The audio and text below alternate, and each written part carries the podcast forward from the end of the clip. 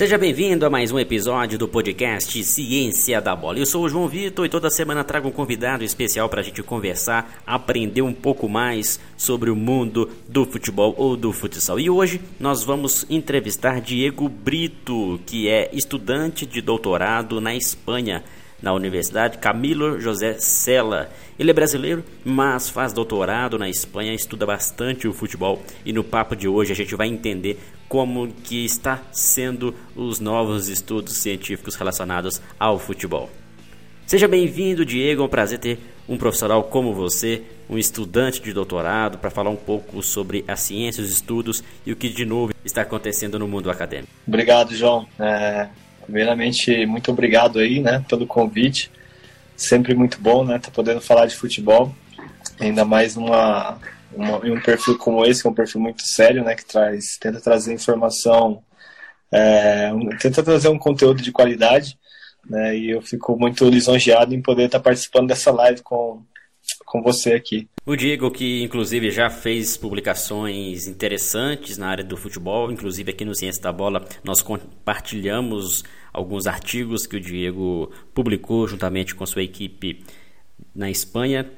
E seria interessante também, Diego, a gente falar com os nossos ouvintes a respeito dessas diferenças de estudo do futebol aí na Europa e aqui no Brasil. E por que eu falo isso? Muita gente tem interesse em fazer pós-graduação, mestrado, doutorado, mas no Brasil a gente sabe que a ciência hoje não anda bem das pernas. A gente sabe a dificuldade até mesmo de bolsas e inserção no mercado de trabalho após fazer um doutorado, por exemplo. E você que vivenciou essa situação aqui no Brasil, quando você fez o mestrado, depois fez o doutorado, está fazendo seu doutorado na Espanha e que que você vê de diferenças tanto na ciência do esporte quanto na ciência do futebol aqui no Brasil para ah, os países onde você chegou a atuar aí na Europa? Assim, né? Eu não, não, não conhecia muito, né? Como eu falei, eu estava estudando cafeína aí no Brasil, então eu não conhecia muito o cenário do futebol é, no Brasil, né? Acabei conhecendo mais agora. Né? Só que hoje o Brasil, por exemplo, a gente tem um dos principais pesquisadores na área do futebol, no mundo, na verdade, ele é brasileiro, né? o professor Fábio Nakamura. Né? Então nós temos nós temos muito, muitos autores. Né? Bom, embora tenhamos muitas dificuldades no Brasil, né? a gente tem muita, muita gente boa no Brasil. Né? Talvez esse cenário de dificuldade fizeram eles é, ficarem mais casca grossa, né? E esses caras hoje também estão tão muito forte, né? E aqui na Espanha, né, eu vejo que tem bastante também é, autores né, na área do, do, futebol. Acabei conhecendo muita gente aqui também, né? Mas em falar assim de que ah, aqui é melhor, os caras aqui são melhor, no Brasil não, eu acho que tá que é algo bem bem nivelado assim, sabe? Em relação a, aos recursos humanos, né? Os próprios as pessoas que estão escrevendo, eu acho que é bem bem nivelado. Né? Talvez pende um pouco mais para cá mas, mas eu vejo um nível assim meio equalizado, sabe? O Brasil não está muito muito atrás no que se diz a, a ciência do futebol. É, realmente no Brasil temos bons pesquisadores, bons profissionais que querem desenvolver também o futebol aliado com a ciência.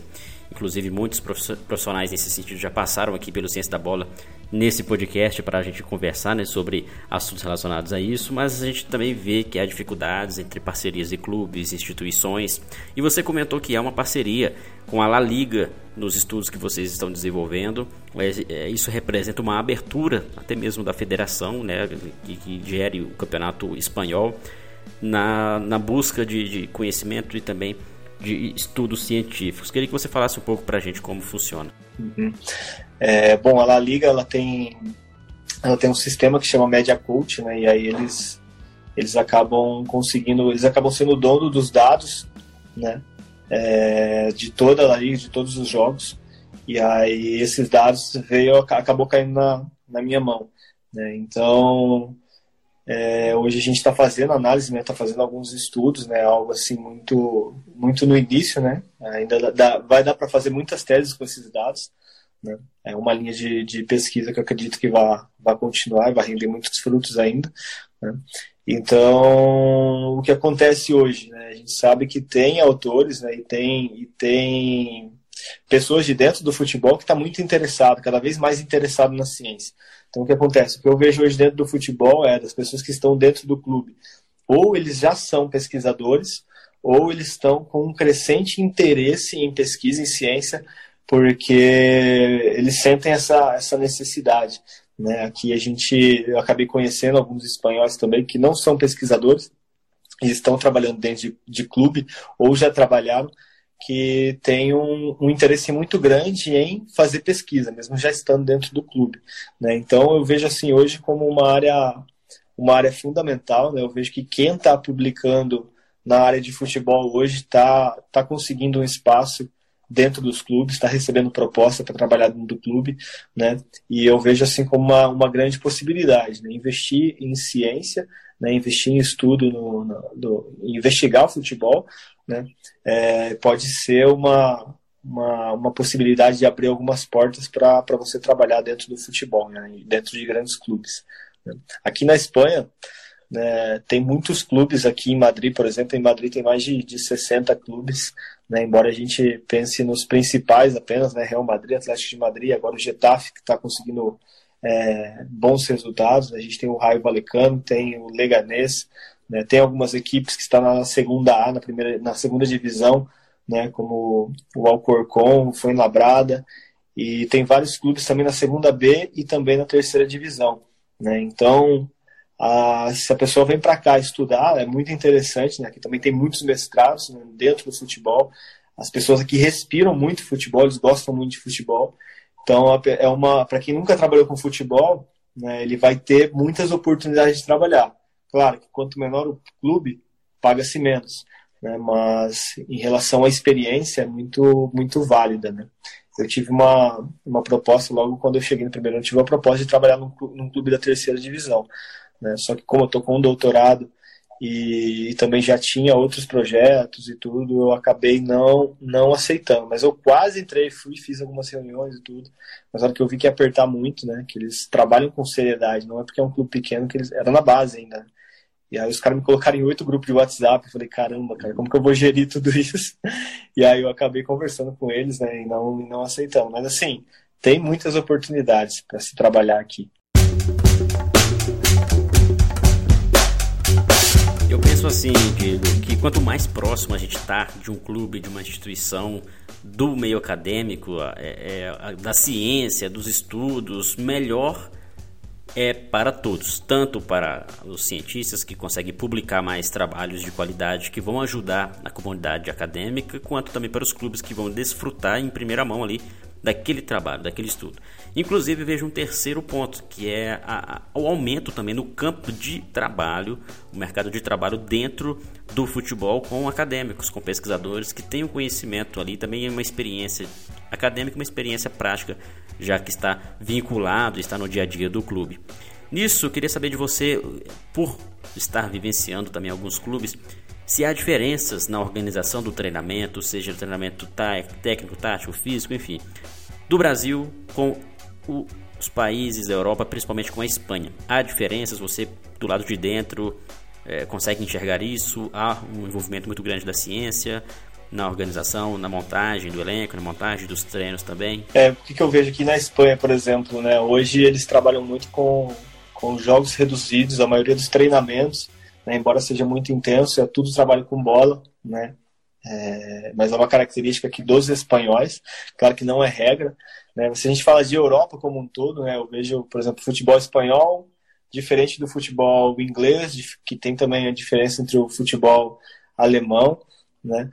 Então são existem diferenças aqui dentro da Europa, né? E aí comparado com o Brasil, o Brasil já vejo algo mais mais mesclado, mas eu vejo o Brasil aplicando mais hoje né, do que há 10 anos atrás. Eu vejo o Brasil aplicando muito mais a ciência hoje.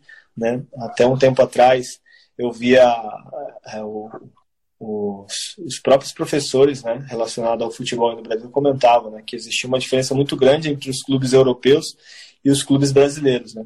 Hoje eu vejo essa distância diminuir justamente por é, pelos clubes brasileiros tá, estarem aplicando um pouco mais de ciência dentro do, do clube né, tem esse interesse maior, está crescendo um pouco mais esse, esse interesse. Né? Então, é, eu vejo aqui na Espanha isso, né, de, do pessoal trabalhar, ter um trabalho mais é, agregado, né? Então, o próprio treino físico deles vai ser sempre com bola e tal, valorizando muita questão técnica, né? E, e no Brasil eu vejo uma, uma mescla, né? Tem times né, que vêm dessa escola também, mais técnica, de repente também manter uma maior posse de bola, enquanto tem, tem clubes que tem um jogo, um estilo de jogo mais direto, né, que vai para cima, que não mantém tanta posse de bola, né, mas tenta fazer mais passes decisivos e, e, e, e ser mais, mais direto na hora de, de jogar. Né. E aproveitando esse gancho, Diego, como que você fez para ir para trabalhar e estudar o doutorado na Europa? Muitos dos nossos ouvintes têm esse interesse em estudar fora, fazer doutorados, mas qual o caminho é, é necessário? Quais qualificações? Poderia explicar para a gente? Posso falar um pouco assim pelo meu caso e pelo que eu né, acabei pesquisando antes de vir. Né? É, primeiro de tudo, para estudar aqui, a gente precisa ter um visto de estudo. A gente tira, hoje tem a possibilidade de tirar o visto direto daqui. Mas, né, claro, hoje, por, por tema dessa, dessa pandemia, talvez esteja demorando um pouco mais, mas eu lembro que na minha época demorou um mês para sair o visto de estudante. Né? É, para conseguir o visto de estudante, eu já tinha que ter uma carta de aceite da universidade. Né? Para essa universidade especificamente, é, eu não precisei fazer uma prova. Né? O que, que eles fizeram foi uma análise de currículo para me aceitar ou não. Né? Foi o que eles utilizaram como critério. Tem universidades que vai ter prova para entrar, tem universidades que não vai ter prova. Né? E eu acho que vai depender muito do contato que você tiver com, com o orientador. Diego, e esta vaga é específica para sul-americano, para estrangeiros ou é de ampla concorrência? Foi uma vaga que, na verdade, é para espanhol, ela é uma vaga universal, né? não, tinha, não tinha uma nacionalidade específica. Né? Tanto é que a bolsa que eu ganhei foi uma bolsa aqui da Espanha mesmo, tive que concorrer com os próprios espanhóis né, para ganhar a bolsa. Mas é um outro processo. Eles estão perguntando do processo da matrícula. Né? E aí me matriculei aqui, foi bem tranquilo o processo. A única coisa que é diferente no Brasil, né, no Brasil no estricto senso, se você mostrar um nível muito elevado, claro que isso ocorre com pouca frequência, né, mas tem algumas pessoas que conseguem entrar no doutorado sem fazer um mestrado, né, no estricto senso. Aqui na Espanha eles cobram um mestrado. E é engraçado porque o mestrado aqui não tem tanta qualidade quando comparado com o mestrado no estricto senso no Brasil, né? mas ainda assim eles exigem, né? Então eu tive que mostrar meu diploma de mestrado e tudo, né? Eu tive que não fazer uma validação, mas tem um processo que chama apostilamento, é, AIA, acho que uma coisa assim. E aí você faz aí no Brasil num cartório, como se fosse uma validação. Tem, o Brasil tem um convênio com a Espanha, Portugal, Itália, e aí esse consegue fazer essa validação né, do, do currículo através desse, desse convênio que tem com a, com a AIA. E aí, e aí eu consegui fazer a matrícula apenas com o diploma de mestrado. Né? Então é possível entrar no doutorado com, com o diploma de, de mestrado. Né? Independente se foi na área de educação física ou esporte, né? que eu vi também que perguntaram acho, algo relacionado a isso. Né? Então foi bem tranquilo. Né? Obviamente que no, no, em princípio né, eu tive que pagar também, por isso que foi acho, muito tranquilo, né? porque é uma universidade privada, então acaba sendo mais fácil o processo. Só que ao mesmo tempo eles têm a oportunidade de te dar bolsa, né? De você não ter que pagar o curso, que é meu caso que eu não pago mais o curso, não pago matrícula, não pago nada, e ainda recebo para estudar, né? E, e assim, as universidades privadas, elas, comparação com as universidades privadas no Brasil, ao que me parece, elas têm um poder assim um, um pouco maior, sabe? Tem um poder maior assim e também tem maior, maiores possibilidades de, de bolsa de estudo, né? Nesse sentido assim do que as universidades privadas no Brasil.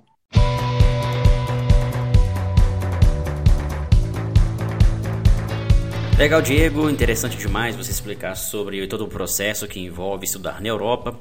E agora falar um pouco de você e do seu trabalho que está sendo desenvolvido, quais são as expectativas, as novidades dos estudos que estão para sair, publicações, só para a gente já ter uma, uma expectativa aí do que podemos ler e compartilhar, inclusive, aqui no Ciência da Bola. Legal, é, a, gente tem, a gente tem trabalhado com muitos dados, né? Até que você vê o nosso primeiro estudo lá, a gente fez uma análise de oito anos, né, de, de dados técnicos, dados de, de evento, que a gente chama aqui, né? E são oito anos de dados, assim, então tem muita coisa. O que a gente optou fazer, em princípio, é fazer uma análise mais geral. Né? Ao invés de a gente ficar comparando jogador com jogador, posição por posição, a gente já pegou todos os clubes, encaixou num grupo só, né? E, e, estamos fazendo algumas análises, né? Mais geral, assim, partindo do mais grosso, né? Pegando né, todos os clubes do campeonato e fazendo uma análise mais geral. Nesse primeiro estudo a gente fez uma análise de regressão linear, né? Sempre utilizando né, como variável é, dependente a, a, o número de pontos, né? Que no final da classificação. E aí é, é, como se fosse uma espécie de correlação que é feita né, na análise de regressão múltipla e aí a gente consegue identificar quais são as variáveis mais importantes para o futebol espanhol. Né? E aí a gente fez isso tanto para os dados físicos quanto para os dados mais técnicos. É, uma outra análise que está quase pronta é a análise de gol, em qual período é mais importante marcar no Campeonato Espanhol. A gente também viu é, se há diferença entre você ter uma maior posse de bola né, é, entre você correr com posse de bola ou sem a posse de bola, se isso influencia é, no resultado final do campeonato. Inclusive, acho que foi um dos estudos que vocês é, acabaram postando aqui. É, e para o futuro, né, a gente já está começando algumas análises para tentar traçar algum perfil né, de, de mudança, por exemplo, nos dados físicos. Tem um estudo com a, com a Premier League que eles, eles verificaram ano a ano né, se o perfil de corrida tem, tem mudado. Né? E o que, o que se percebe no futebol moderno é que cada vez mais é, existem mais atividades de alta intensidade, de alta e altíssima intensidade, e as, a, os trabalhos em uma intensidade um pouco menor estão diminuindo. Né? Então a ideia também é fazer, é, verificar esse perfil. Né? E outra coisa que eu quero fazer também agora é verificar é, a distância percorrida né, em diferentes velocidades em cada período do jogo, para tentar entender em quais períodos do jogo é, as equipes correm mais. Né? São, são dados assim mais gerais, né, para trazer respostas mais gerais. Né? Só que, obviamente, a hora que a gente vê que já, poxa, a gente trouxe muita informação geral, eu acho que agora é hora da gente especificar, a gente vai começar avaliar mais clubes. Teve uma análise que a gente fez avaliando as principais diferenças entre primeiro e segundo colocado da La Liga, né? E foi foi muito interessante, né? Porque mostra a importância de ganhar o jogo fora. E a gente sabe que ganhar o jogo fora não envolve só a qualidade técnica, envolve diferentes fatores, né? E e aí a gente conseguiu publicar esse artigo também. Mas assim, a gente tem muitas ideias, né? Claro que tem, tem o trabalho de analisar tudo isso e de escrever, né? Mas ainda, ainda leva um tempo. Mas eu estou muito contente com o que a gente conseguiu até agora. Né? Vai fazer dois anos que eu estou aqui, né? E a gente já conseguiu publicar, acredito eu, que pelo menos aí uns seis artigos, né? Com os dados da La Liga. Né? E a ideia é que, que saia mais alguns aí, pelo menos mais uns 5, 6 até eu terminar o doutorado, que são três anos.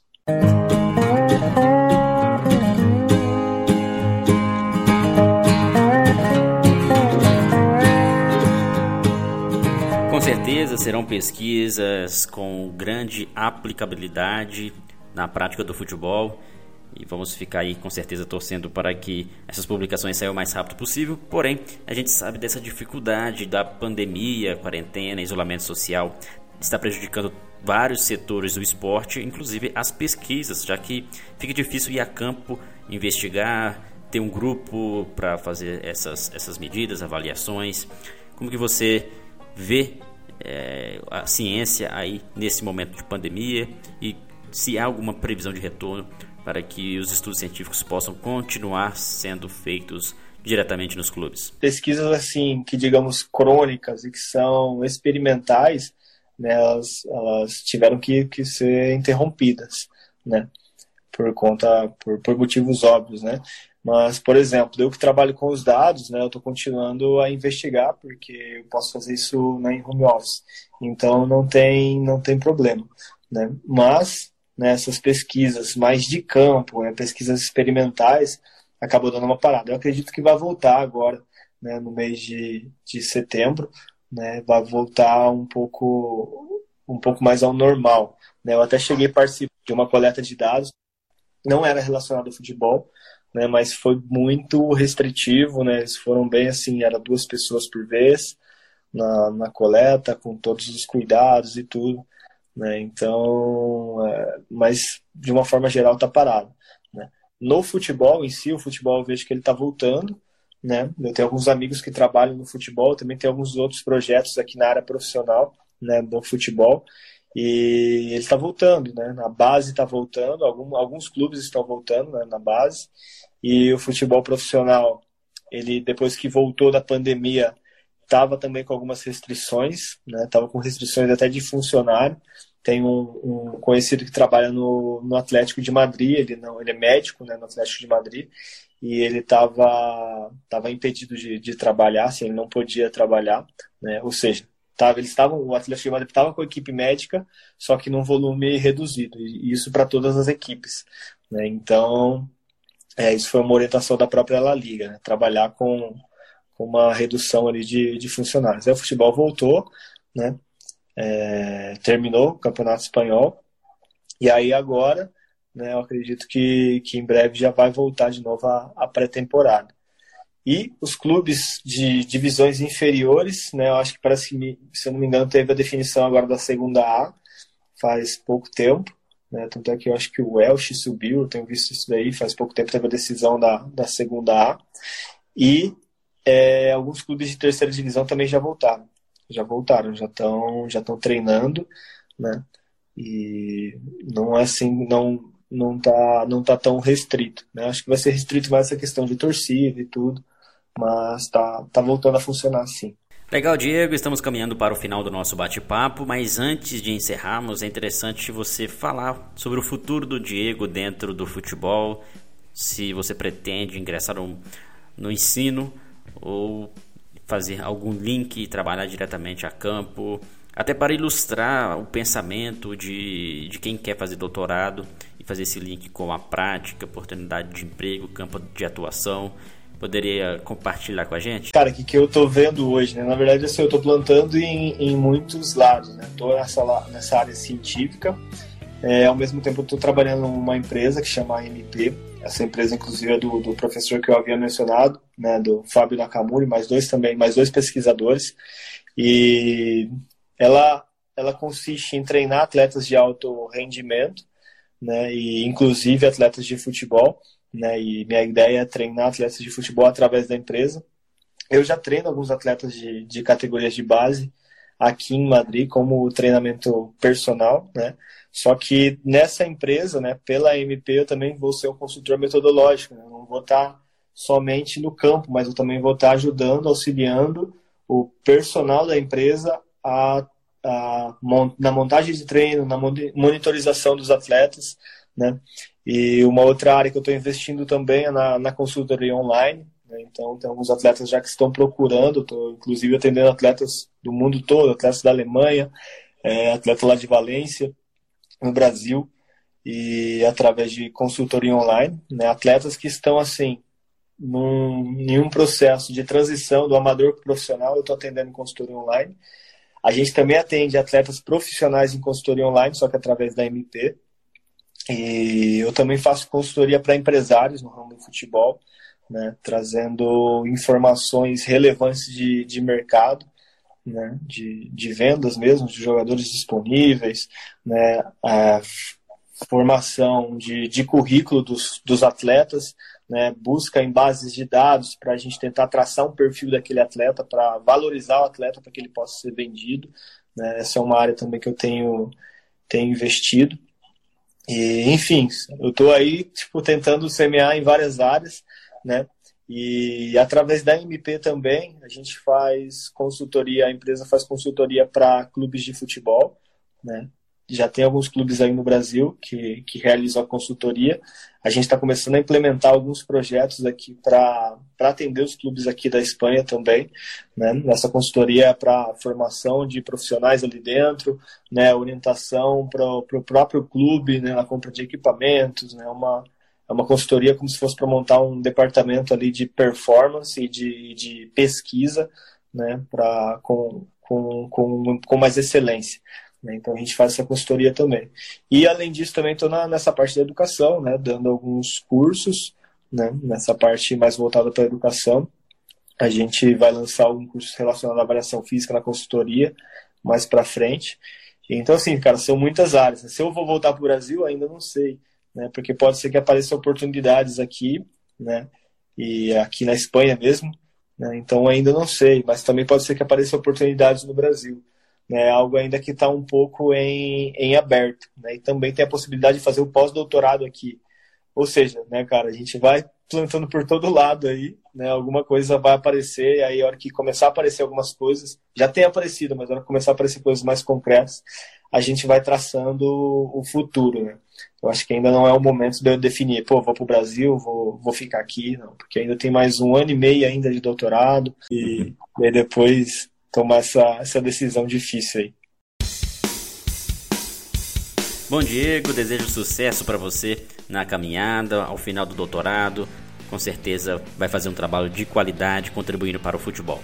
Quero agradecer também a participação de você hoje aqui com a gente. Foi bem ilustre você falar sobre os seus estudos, o seu trabalho, compartilhar o seu conhecimento.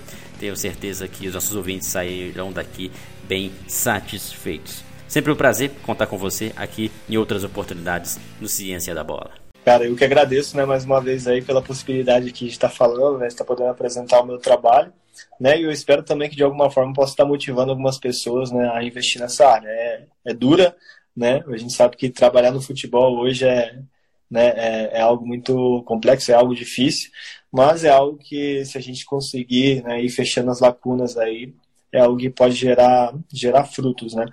E eu espero que de alguma forma possa ter ajudado alguém aí. Também fico à disposição. Caso alguém tenha alguma dúvida, né, pode me chamar. É, ah, pode me chamar no, no, no, no direct, é. né? Isso.